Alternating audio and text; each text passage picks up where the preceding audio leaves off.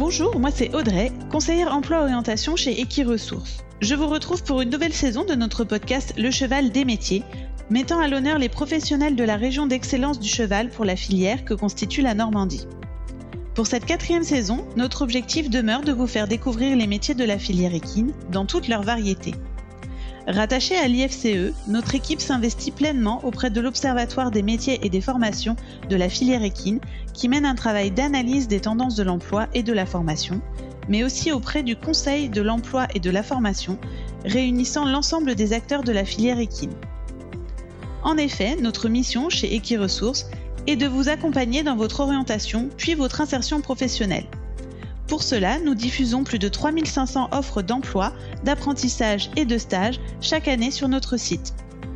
Afin de vous permettre d'avoir une connaissance la plus large possible des métiers du cheval, nous vous proposons un partage d'expériences avec des professionnels normands passionnés et passionnants qui vous partageront leur parcours, leur quotidien, leurs conseils et le regard qu'ils portent sur l'évolution de leur métier. Aujourd'hui, nous partons à la rencontre de Muriel Hamon, vétérinaire à la clinique de Méhedin. Bonjour Muriel, merci d'avoir accepté de répondre aux questions d'Equiresources pour le podcast Le Cheval des métiers. Bonjour Audrey, merci de m'avoir invité pour parler du métier de vétérinaire équin. Avec plaisir. Peux-tu revenir pour nous sur ton parcours avant la formation? Quel a été le déclic? Pourquoi est-ce que tu as choisi ce métier-là? Alors, j'ai grandi euh, en ville, en région parisienne, pas du tout dans un milieu euh, euh, équin. Et euh, je savais que je voulais faire un métier euh, en profession médicale parce que voilà, c'est un environnement familial euh, que je connaissais bien. Dans ma famille, il y a beaucoup de professions médicales. Et j'étais passionnée de chevaux. Je faisais de l'équitation, hein, comme de nombreuses adolescentes.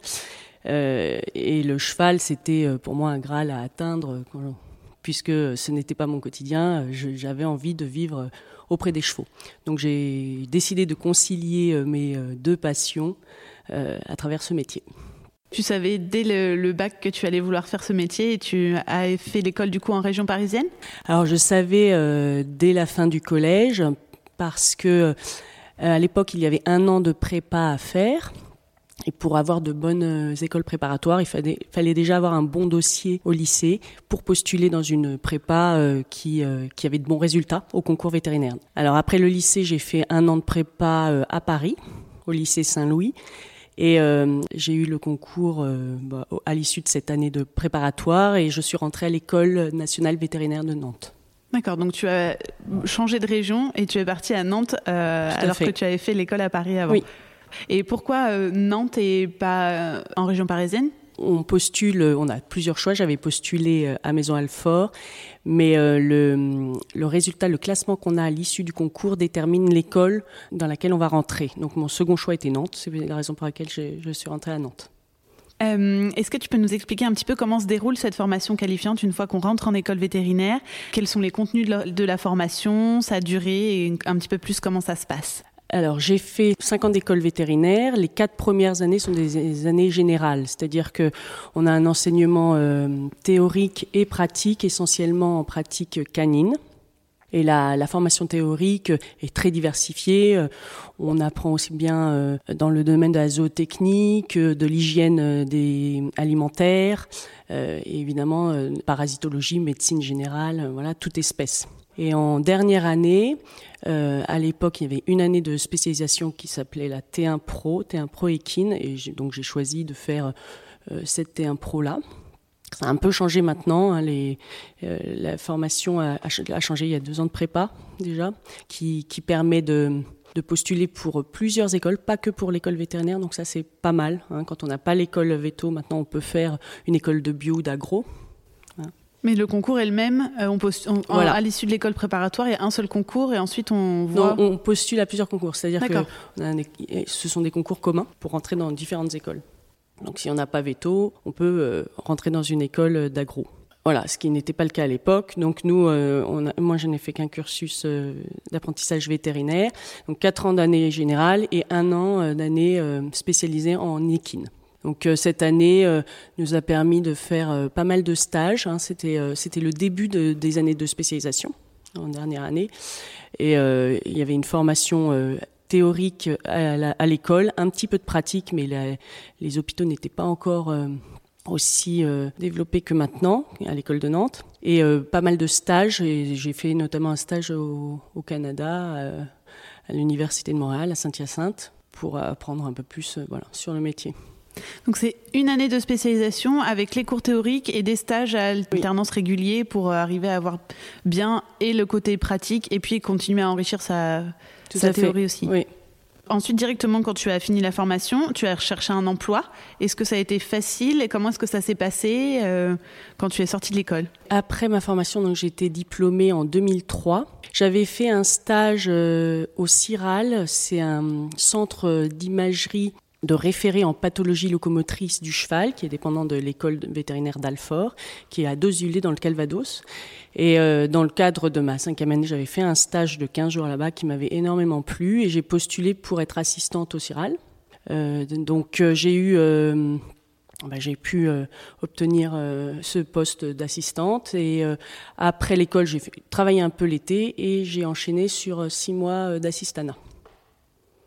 Et après cet assistanat, j'ai commencé euh, à travailler euh, en faisant euh, ma première saison de monte hein, en Normandie. Donc, saison de monte, c'est la saison de reproduction en Normandie.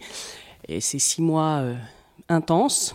Et voilà, et, j'ai fait ça pendant quatre ans en fait. Pendant quatre ans, j'ai fait que des saisons en Normandie et euh, l'automne-hiver, je le réservais à la formation et puis au petit boulot hein, pour pour gagner ma vie euh, en parallèle. Et j'en ai profité pour aller me former à l'étranger. Donc j'ai été aux États-Unis, j'ai été en Irlande. Je me suis formée aussi euh, à Chantilly. Enfin voilà, j'ai voulu découvrir un peu le monde du vétérinaire équin à travers d'autres angles que celui de la Normandie. Quelles sont les formations que tu as effectuées Du coup, c'était des spécialités différentes à chaque fois ou c'était une spécialité que tu as choisie et après plusieurs euh, euh, professionnels que tu as été euh, consulté et auprès de, desquels tu as fait des formations? Alors, en fait, j'ai postulé dans une université en Pennsylvanie. Là, c'était pour me former en néonat, néonatologie et en cardiologie. Voilà. C'était pas diplômant, c'est simplement euh, suivre les, les professeurs et puis euh, regarder le plus de cas possible. Après, en, en Irlande, là, c'était pour suivre un professeur assez connu en néonatologie aussi. Près de Chantilly, j'ai suivi une formation en anesthésie et puis j'ai suivi une amie aussi en ambulatoire. Euh, elle allait dans les écuries de Chantilly, ça c'est vraiment un, un poste que je voulais voir. Voilà. Mais c'était pas de diplômant. Par la suite, euh, j'ai suivi une formation là, euh, formation d'imagerie euh, en pathologie locomotrice qui s'appelle l'ISELP. Et ça, c'est une formation continue. Il y en a beaucoup. Hein. On peut faire beaucoup, beaucoup de, de, possibilités de faire de la formation continue.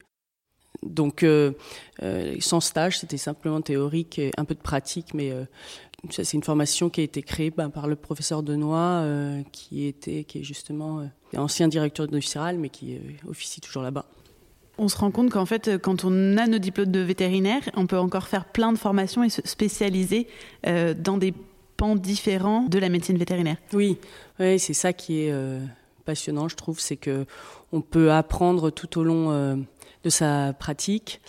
Euh, j'ai une collègue qui, euh, euh, a suivi une formation d'ostéopathie, un, autre collègue qui était diplômé puis il est parti faire une formation en, dentisterie, se spécialiser uniquement en dentisterie, chirurgie et médecine en dentisterie équine. D'autres collègues qui se spécialisent en chirurgie alors qu'ils ont commencé leur pratique et puis réorientent leur activité pour, pour faire pour faire quelque chose qui leur plaît ou qu'ils qui ont découvert sur le tard parfois. Voilà. Donc c'est ce qui est intéressant, c'est que il y a une grosse offre de formation continue. Oui, ça permet de choisir après un peu plus, d'avoir une formation très générale et ensuite de choisir un petit peu plus quelque chose qui vraiment euh, te plaît et, te, et comme tu dis que tu as découvert un petit peu plus tard. Oui. Oui, je pense que quand on sort de l'école, on ne sait pas exactement ce qu'on va faire euh, dix ans après. Et en fait, c'est euh, selon, en fonction des rencontres euh, et des stages euh, que l'on fait, qu'on oriente notre pratique. Et que tout évolue au fur et à mesure. Oui. Est-ce que tu peux nous décrire une journée classique du coup de vétérinaire actuel Alors en Normandie, je vais, je vais, c'est un peu spécial parce que la Normandie c'est un, gros pôle de repro, hein, de reproduction.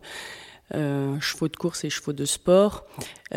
souvent le matin en saison de monte, donc entre février et juillet, nous sommes dans les haras et nous, nous, suivons les juments en gynécologie pour les envoyer à la saillie au moment opportun.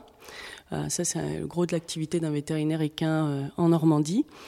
Et euh, il y a aussi des visites associées à la gynécologie, les, visites d'élevage euh, avec euh, soins aux poulains et puis soins aux poulinières. Ça, cette activité, elle, doit être faite grosso modo le matin, hein, puisque les, les saillies sont programmées soit en fin de matinée, soit l'après-midi. Et puis l'après-midi, on fait davantage de, visites de suivi, notamment du suivi sportif parce qu'il y a beaucoup d'athlètes aussi dans, la région. Euh, suivi de sportifs de chevaux de course et de chevaux de sport. Là, euh, classiquement, on va dans les écuries et on nous montre euh, bah, les, athlètes hein, qu'on a l'habitude de suivre euh, après les courses ou après un, un, trauma, un accident. Et il y a aussi une partie de notre activité qui se déroule en clinique. Alors là, on, reste dans notre salle de consultation et puis les chevaux, donc le, propriétaire vient, avec un ou deux chevaux à la clinique pour des examens complémentaires qu'on ne peut pas faire sur le terrain, ou parce que le propriétaire vient de loin. Hein, donc c'est plus simple qu'il amène le cheval à la clinique. Et là, ce sont des consultations peut-être un peu plus spécialisées où on a besoin de matériel non transportable. on a besoin de faire une radio de dos ou euh, il faut que le cheval ait un examen ophtalmologique approfondi avec euh, beaucoup d'équipements. Donc voilà, ça c'est une journée euh, classique. Là après, en, fin de journée, on a la partie administrative à assurer. Alors soit soit on, a besoin de se réunir entre collègues pour pour différents points à gérer ou où on doit faire nos comptes rendus, hein, compte rendu de visite. Voilà, ça, ça peut durer euh, assez longtemps. Ça peut un peu euh, grignoter notre temps sur, euh, voilà, sur un début de soirée. Et, il y a aussi une partie de l'activité qui est hospitalière, que moi je ne pratique pas, mais euh, certains chevaux sont hospitalisés soit pour des chirurgies de convenance, soit pour des urgences médicales ou chirurgicales. Et là, c'est une toute autre activité. C'est euh, dévolu à des vétos qui restent à la clinique toute la journée et qui assurent ces soins. Donc qui opèrent les chevaux et qui ensuite font les soins euh, post-opératoires. Oui. Donc toi, tu as choisi plutôt de faire, de mixer en fait un petit peu, d'être sur le terrain euh, la majorité du temps, un petit peu en clinique, mais voilà. Moi, euh, j'ai orienté mon activité sur la pathologie locomotrice et l'imagerie que je pratique à la fois sur le terrain avec du matériel euh, ambulant, hein, d'image échographie, radiographie, endoscopie euh, euh, qui est transportable, et puis à la clinique avec un matériel plus plus volumineux. Et j'assure aussi les scanners. j'ai voulu m'orienter depuis 2020, depuis l'achat de notre scanner, j'ai voulu m'occuper de cette partie-là, ce qui permet de continuer à me former et puis, euh, et puis je trouve que ça fait énormément progresser en anatomie, en compréhension de, des pathologies locomotrices et des maladies euh, de la tête, c'est-à-dire tous les problèmes dentaires, sinusaux, ophtalmo. on apprend beaucoup de choses grâce au scanner. Donc ça a vraiment été un, un plus d'avoir cet appareil et ça, ça a changé, euh, enfin ça t'a aidé dans ta pratique vétérinaire et à, à, faire des analyses plus complètes encore? Ah oui, oui. C'est un outil diagnostique très intéressant euh, c'est sûr que depuis qu'on a le scanner, ben, on, voit beaucoup de hum, problèmes euh, sur la tête qu'on ne voyait pas avant, des référés maintenant, et ce qui permet euh, de mieux orienter le chirurgien sur le type d'intervention à pratiquer. Ensuite, c'est une aide opératoire pour le chirurgien, c'est-à-dire quand il doit opérer une fracture, poser des vis, ben, le guidage est beaucoup plus précis depuis l'acquisition du scanner. Et c'est sûr qu'en pathologie locomotrice, on comprend beaucoup plus de choses puisqu'on voit l'os euh, euh, ainsi que les tendons en, trois dimensions. Donc on comprend mieux les lésions, on voit, on voit vraiment des, lésions qu'on ne voit pas à la radio et à l'échographie. Donc on, sait ce qui peut arriver, même sur le terrain, même si on ne fait pas de scanner, on sait tous les possibles euh, de lésions qui peuvent se produire. Est-ce que tu peux euh, nous dire un petit peu pour toi quels sont les, avantages de ce métier et peut-être les inconvénients aussi que tu vois, mais euh, qu'est-ce que tu aimes dans ce métier? Principal avantage, c'est que c'est un métier euh, divers, quoi, qui, permet d'avoir une activité très diversifiée. On peut rester généraliste et faire de la traumatologie, de la gynécologie, de l'ophtalmologie, comme on peut se spécialiser, mais voir quand même des cas euh, variés dans, un domaine. Un chirurgien peut opérer une colique, puis une fracture. Enfin, en humaine, c'est plus pas le cas. Donc, je pense que c'est la diversité des cas. Qui est intéressante. Après, le, deuxième avantage, je trouve, en tout cas en clinique, c'est de travailler en équipe. Euh, on a un staff euh, vétérinaire et auxiliaire vétérinaire et secrétaire vraiment euh, intéressant à la clinique et je trouve que ça, ce partage est vraiment intéressant. Ou travailler en équipe dans les haras. Hein, on est vraiment, pour moi, les, ce sont des partenaires, quoi, les, entraîneurs, éleveurs qu'on voit parfois tous les jours. Hein. Euh, bah, concours évidemment aux soins et puis euh, à la qualité de soins et puis euh, à des aides de diagnostic avec leurs, analyses qui sont précieuses pour nous. ça, ce sont les avantages. L'inconvénient, bah, c'est que c'est c'est très chronophage. C'est sûr que comme on doit assurer à la fois bah, les visites quotidiennes toute l'année et les urgences, donc on est ouvert 24 sur 24 toute l'année, il faut s'organiser euh, bah, pour assurer ce service euh, de soins permanents et, euh, et bon, voilà, on a, on, a, on a, une charge de travail assez importante. À cela se rajoute après l'administratif, donc voilà. Ça, oui, tu n'as pas le temps de t'ennuyer. Non. pour toi, quelles sont les qualités nécessaires pour faire ce métier de vétérinaire? Alors, je pense, euh, là, je rebondis sur ce que je viens de, dire sur la charge de travail. Il faut être capable d'encaisser une charge de travail euh, importante, même si je pense qu'on peut adapter, euh, adapter les choses, enfin, adapter les emplois du temps pour que ça, ne soit pas désagréable. Il faut un bon, bon relationnel avec la clientèle hein, côtoie tous les jours. C'est un métier où il y a beaucoup d'interactions, d'interactions avec les collègues et puis et nos clients.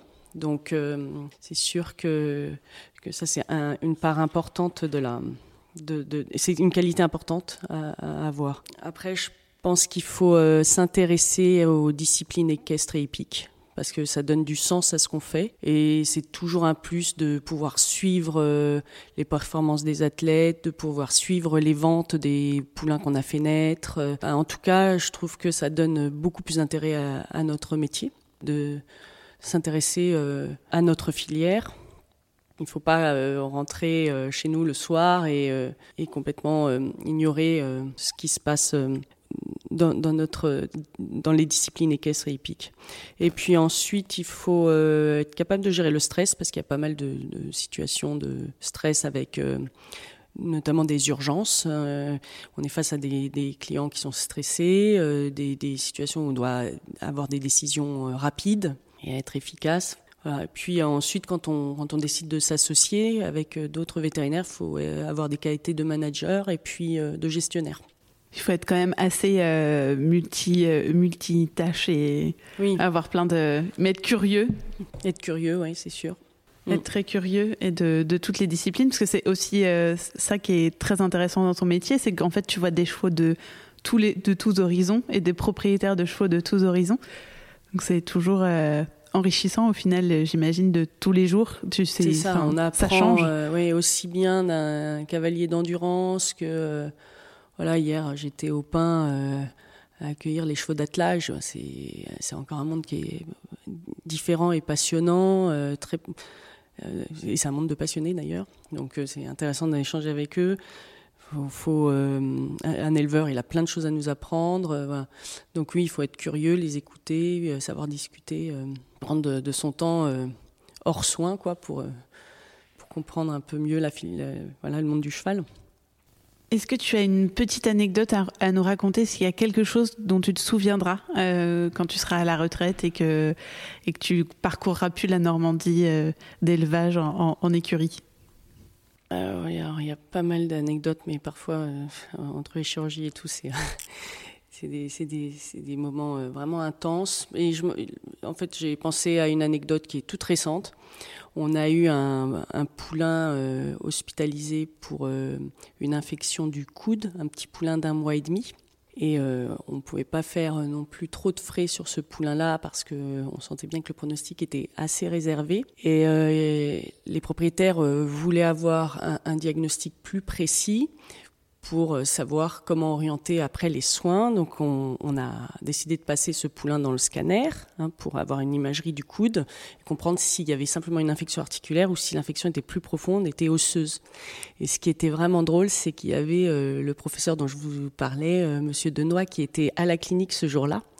Donc, qui, nous enseigne l'anatomie et l'imagerie, et qui là était en, qui, venait voilà en mm. tant que, que propriétaire de chevaux. Et euh, donc, bah, je lui ai demandé si ça l'intéressait de venir faire le scanner avec nous. J'étais aussi avec mon, associé chirurgien. Il y avait l'équipe de néonates qui s'occupait du poulain qui était là. Donc, on s'est retrouvé euh, une, euh, une, petite équipe de 10 personnes autour de ce poulain à, prendre du temps pour bien comprendre ce qui se passait. Et puis après, on a, fait des soins bah, d'urgence. Il hein. fallait ouvrir l'articulation, mais sans aller non plus au bloc parce que c'était trop coûteux. Euh, et, c'était vraiment un bon moment de partage.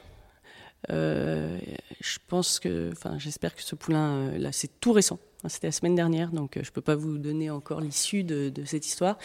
Mais c'était un, moment intéressant parce que c'était sympa qu'il y ait, notre professeur, euh, enfin qui, a, qui, enseigné à tellement de, vétérinaires qui étaient euh, dans la salle, et puis que les jeunes, euh, les jeunes de, l'équipe d'hospice ben, opèrent avec sous la direction du chirurgien. Voilà, j'espère que en tout cas ça se finira bien, mais c'était un bon souvenir.